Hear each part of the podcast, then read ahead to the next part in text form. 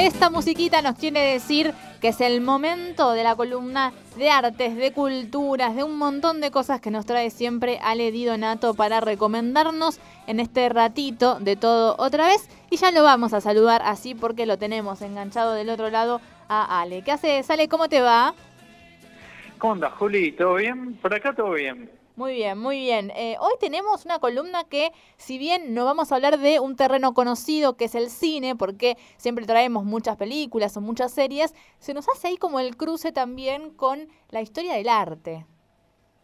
Sí, justo hace un ratito estaba pensando que creo en lo que va de, de la historia, digamos, de esta columna en sus dos años y medio ya, eh, en ninguna ocasión hemos hablado de pintura, ¿no? Y hoy llegó el momento de hacerlo, aunque como decís vos, muy, muy atinado el comentario, es un poquito eh, ambigua la situación, digamos, porque vamos a estar hablando de pintura, efectivamente, pero a partir del cine y a partir de dos películas que abordan la figura y la obra y la vida de uno de los pintores más famosos de todos los tiempos. Estamos hablando del señor Vincent Van Gogh, eh, nacido en 1853, muerto en 1890.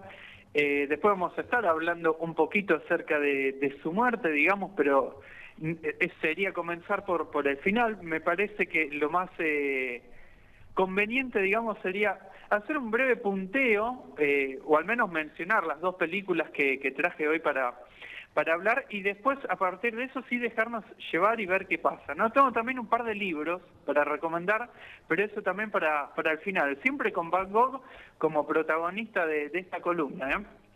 La primera es eh, Loving Vincent, que es una película que quizás en, en español se la conoce como Cartas de Van Gogh, es del 2017, eh, realizada y dirigida por Dorota Coviela y Hugh Welshman, eh, que son dos, eh, dos jóvenes, digamos, dos personas que con esta película, Dorota, por ejemplo, había trabajado en algunos cortos y este es el primer largometraje. Estamos hablando de dos personas, digamos, que parecería que están dando sus primeros pasos en, en el cine, ¿no?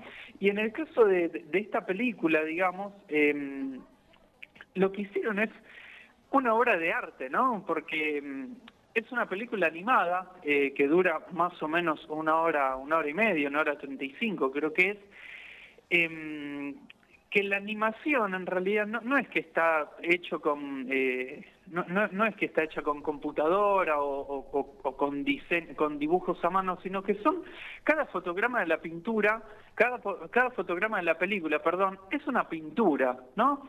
Eh, en realidad todo el cine, digamos, eh, es... Eh, toda película, digamos, y el cine en general es como que trabaja sobre la ilusión del movimiento, ¿no? En el sentido de que en realidad lo que vemos no, no son, eh, no, no, es movimiento concreto, digamos, sino que en realidad es una sucesión de, de, de, fotogramas y de imágenes fijas que sucedidas a eh, una determinada velocidad dan esta ilusión.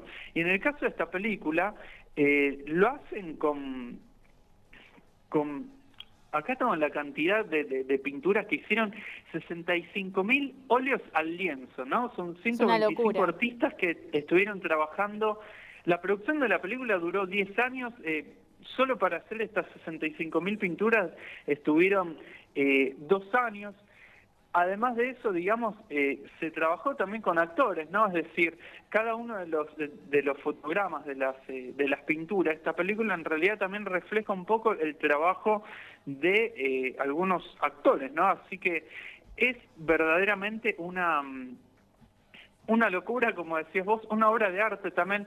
Además, partiendo de la mm, de la particularidad, digamos, de que las pinturas lo que hacen es reflejar el estilo de Van Gogh, ¿no? Así que uno es como que estaría viendo una película animada pintada por, por el propio Van Gogh, ¿no? Con, con sus... Eh, eh, con sus colores tan característicos, su trazo tan, tan característico, ¿no?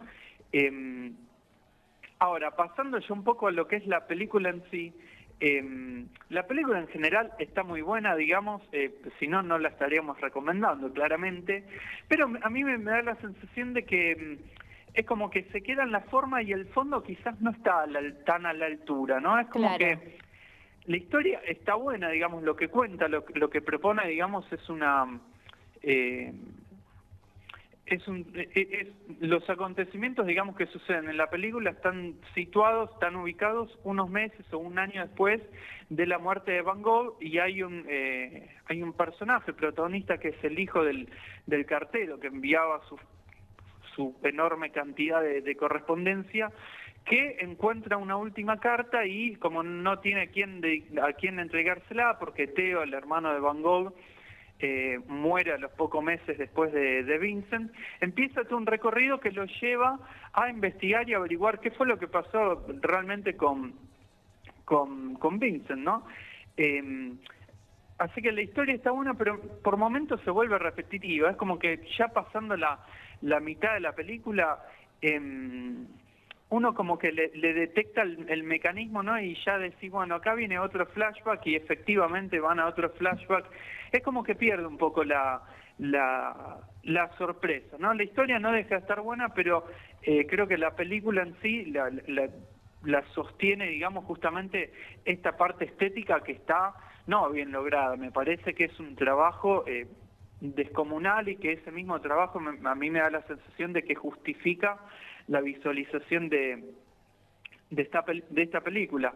También está buena los planteos que hace acerca de los últimos días de, eh, de Van Gogh, ¿no? Lo que, lo que propone acerca de qué es lo que habría pasado con él, pero como dije antes, vamos a volver más hacia el final sobre esto. Después tenemos la segunda película, que es eh, Van Gogh en la puerta de la eternidad, se llama, es del año 2018, eh, dirigida por Julian Schnabel, que es un, ya un, artista, digamos, es un cineasta que ha realizado varias películas, es un pintor, digamos, es conocido por, por sus trabajos como, como pintor y en este sentido se, se nota que es una película de alguien o, que es una obra más bien madura, ¿no? Eh, trabaja Willem Dafoe, que ya hemos mencionado en varias ocasiones que eh, su sola presencia, digamos, justifica cualquier película, al menos para mí. Eh, y en cuanto a la película en sí, es otra cosa, ¿no? Es, es otra cosa en comparación a, Loving Vincent, porque me parece que, mm, que logra, digamos, todo lo que, o, tiene todo lo que quizás le falta a la otra, que es un... Eh, que es una especie de profundización, ¿no? Es como que logra meterse de lleno en, en, la mente de, de, Van Gogh, en el alma de Van Gogh, en la percepción de, de él y logra transmitir eso a través de, la película, ¿no? Y, en ese sentido uno de los em, uno de los factores que a mí me, parece más destacados, más destacables de, de, esta película es el uso de la cámara subjetiva, ¿no? Que em, por lo general en, el cine, digamos, o en, lo que sería el, cine eh, más bien eh, tradicional o el más común, eh, es un recurso poco utilizado, ¿no? Porque en ocasiones uno se encuentra viendo un sueño en una película y el mismo sueño está como narrado en tercera persona, la cámara está lo narra en tercera persona, ¿no? Lo cual es un poco eh, contradictorio, digamos, porque uno no puede soñar en tercera persona, o sí, no sé, pero por lo general uno siempre mira desde su propia eh, perspectiva, ¿no? Y en ese sentido esta película trabaja con cámara subjetiva, lo cual nos permite, digamos, eh, adentrarnos o, mirar el mundo, digamos, desde la propia mirada de Van Gogh, eh, también cómo lo miraban a Van Gogh, porque esta, esta cámara subjetiva, esta primera persona, por momentos también se ubica, no sé, en el hermano, en, en, amistades, en la gente que lo, lo, lo rodeaba a Van Gogh, ¿no? Y, también está bueno, digamos, ver cómo se va transformando esa mirada a medida que avanza la película, ¿no? Porque eh, esta película está situada, digamos, en, narra los últimos eh, meses, los últimos tiempos de, eh, de vida de Van Gogh y en ese sentido es como que a través de esta, de, de, esta estrategia, digamos, narrativa, es como que uno mismo va siendo testigo eh, de la propia desintegración mental de Van Gogh, ¿no? Eh, y también está buenísimo ver cómo eso me parece que está súper logrado, eh, cómo toda esta cuestión, cómo toda esta percepción, digamos, se va plasmando en el lenguaje cinematográfico, ¿no? Porque esta es una película eh, normal, entre comillas, en el sentido que no es que está hecha con eh, fotogramas pintados como la anterior, pero así todo es una es una es una obra de arte total, es una película que se súper disfruta no solo por la historia y por la manera en la que en la en, la que está contada, sino también em, por lo visual. Después em, ya haciendo, digamos, redondeando un poco y, hablando un poco de, de, por qué ver estas películas, ¿no? ¿Cuál, o cuáles serían, digamos, los puntos eh, en común, los puntos de unión de, estas dos películas.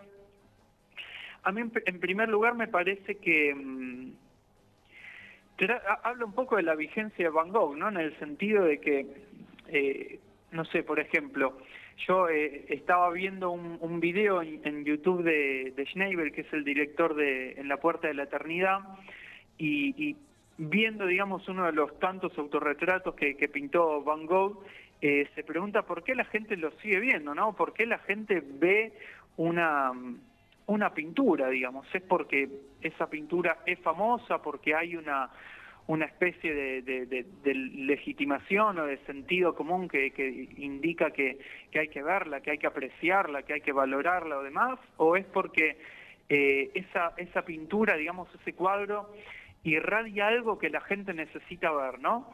Y en ese sentido a mí me parece que estas películas vienen un poco por, por ese lado, ¿no? Porque justamente lo que pasa con Van Gogh es que mm, un poco más de, de, de 100, 130 años de, eh, de su muerte sigue pasando algo, ¿no? Uno sigue sintiendo algo con, con esa... Eh, con, con, esa obra, ¿no? Con esa manera de, de, representar el mundo y, y, la mira y de traducir, digamos, en este lenguaje propio de la pintura su propia, su propia percepción y sus propias eh, impresiones del mundo. Después, digamos, lo que se da también es cierto revisionismo, eh, y en ese sentido, ahora sí vamos a, eso que había anunciado un poco al principio, porque a pesar de que hay un montón de, material y, de, biografías y películas y obras y un montón de cosas escritas acerca de Van Gogh, es como que todavía sigue habiendo un montón de, dudas en torno a su a su vida y a lo, que a lo que le pasó en sus últimos años de vida y principalmente con eh, con su muerte, ¿no? Por ejemplo, em, bueno, se trata la, la cuestión una, una de las eh, uno de los hechos, digamos, más famosos en relación a Van Gogh es el eh, el hecho de que se corta la oreja, ¿no? En un momento de su vida. Y, y bueno, en ese sentido hay varias, se abren varias hipótesis al respecto y ninguna termina de ser completamente cierta. ¿no? En principio se dice que él se la corta eh, para regalársela a, una prostituta. En la primera película, digamos, apoya o, comunica esa versión.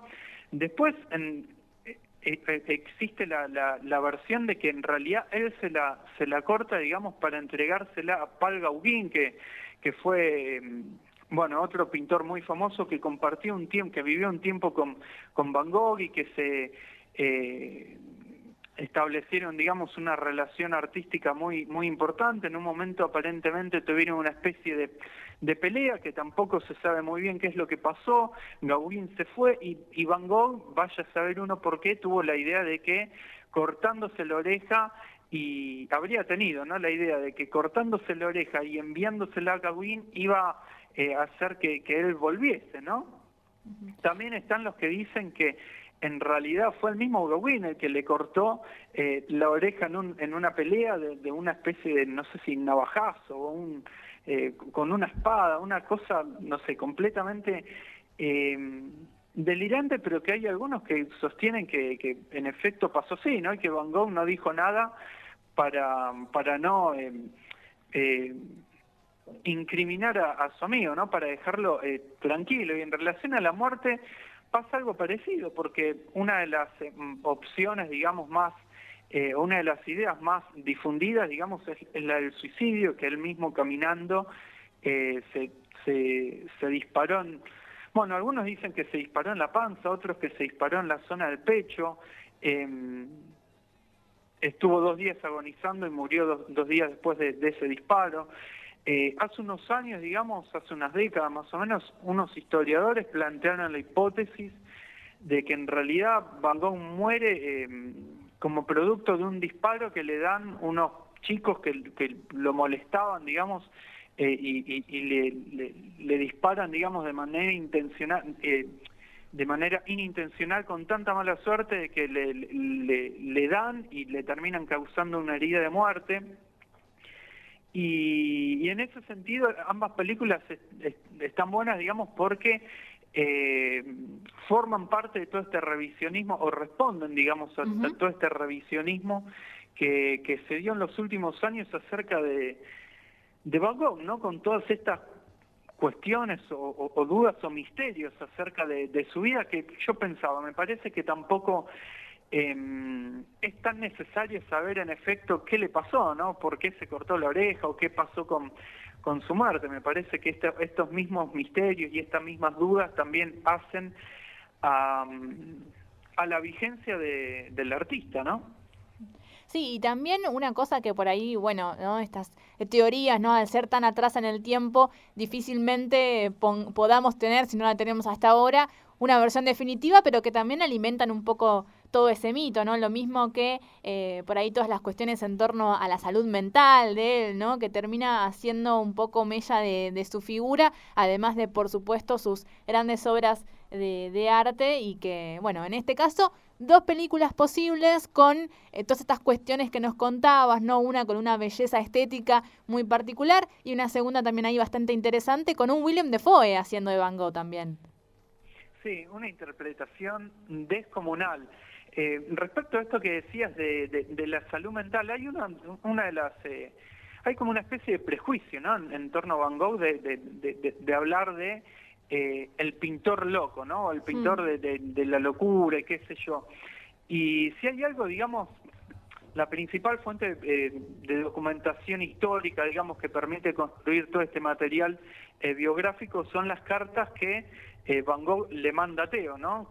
Que abrimos paréntesis y uno de los libros que había dicho que, tenía para recomendar es justamente las cartas a Teo de Vincent Van Gogh y mm, que está editada en, castellano, por supuesto, una en edición de Adriana Hidalgo Editora, hay varias otras editoriales también que lo que lo editaron. Y una de las cosas, digamos que que quedan eh, en evidencia con todo este material biográfico que sobrevive, eh, este material documental que sobrevive de Van Gogh, era que en esos periodos en los cuales él o estaba internado o estaba eh, padeciendo, digamos, esta afección mental que, tenía, él no trabajaba.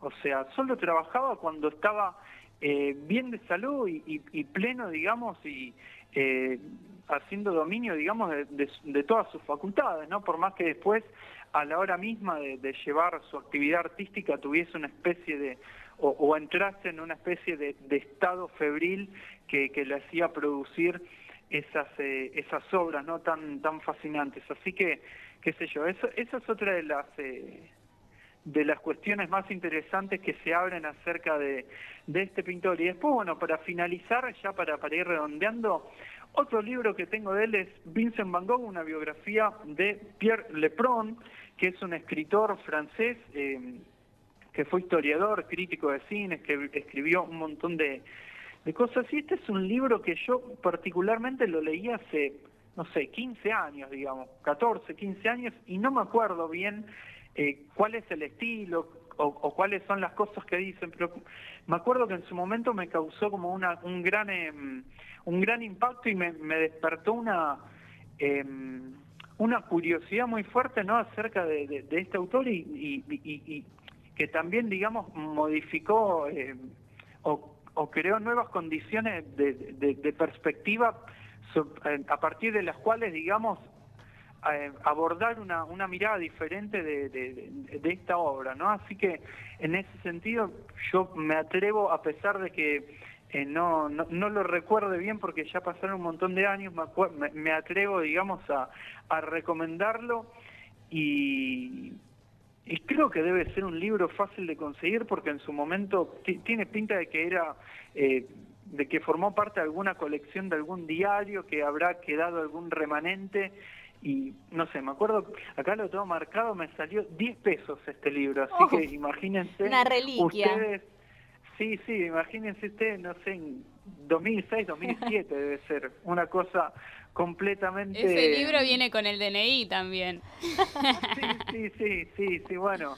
eh, o no, ¿no? Porque uno cuando lee desde chico... Eh, Bien, puede- Ale, buena respuesta. ¿Te Sí, no, ¿para, para qué hacer? No, no, me, me estoy haciendo el, el desentendido y sí, viene con el DNI, claramente. Pero bueno, ya, ya estás en la tanda de que te está por tocar la vacuna, entonces míralo por el lado positivo. Ahora todo el mundo quiere ser joven, excepto cuando el orden de vacunación empieza al revés. Hay que verlo, Sí, verlo sí, por ese lado. est- Estoy completamente feliz con la edad que tengo y no, no lo oculto. Estoy pronto a cumplir mis 30 años, mis primeros 30 años. Si, Muy joven. Si todo, si todo va bien. Respecto a las películas, ya para cerrar, digamos, están las dos para ver en Amazon Prime Video, que es una de las plataformas de, streaming, digamos, que, que se usan hoy, hoy en día. Y si no, digamos, son dos películas muy, muy masivas, digamos, muy recientes. Así que no van a tener problema en el caso de que quieran verlas sin eh, necesidad de, de- de acudir a alguna de estas eh, plataformas. Están a disposición en, en varias páginas ahí de, de internet para, para ver. Bien, Ale, perfecto. Entonces, disponibles todas las películas, algún que otro libro también nos has recomendado.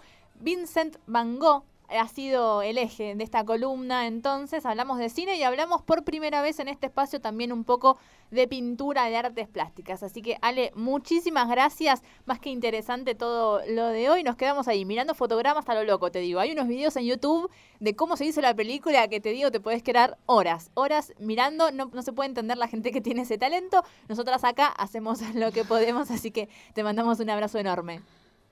Igualmente para ustedes y buena semana. Buena semana, Ale, nos vemos. Pasaba Ale Di Donato, nuestro columnista de cultura, de cine, de literatura, de series, de un montón de cosas más, acá por el aire de todo otra vez. Todo otra vez. Un loop radiofónico. Vida en eterno loop. Por en tránsito.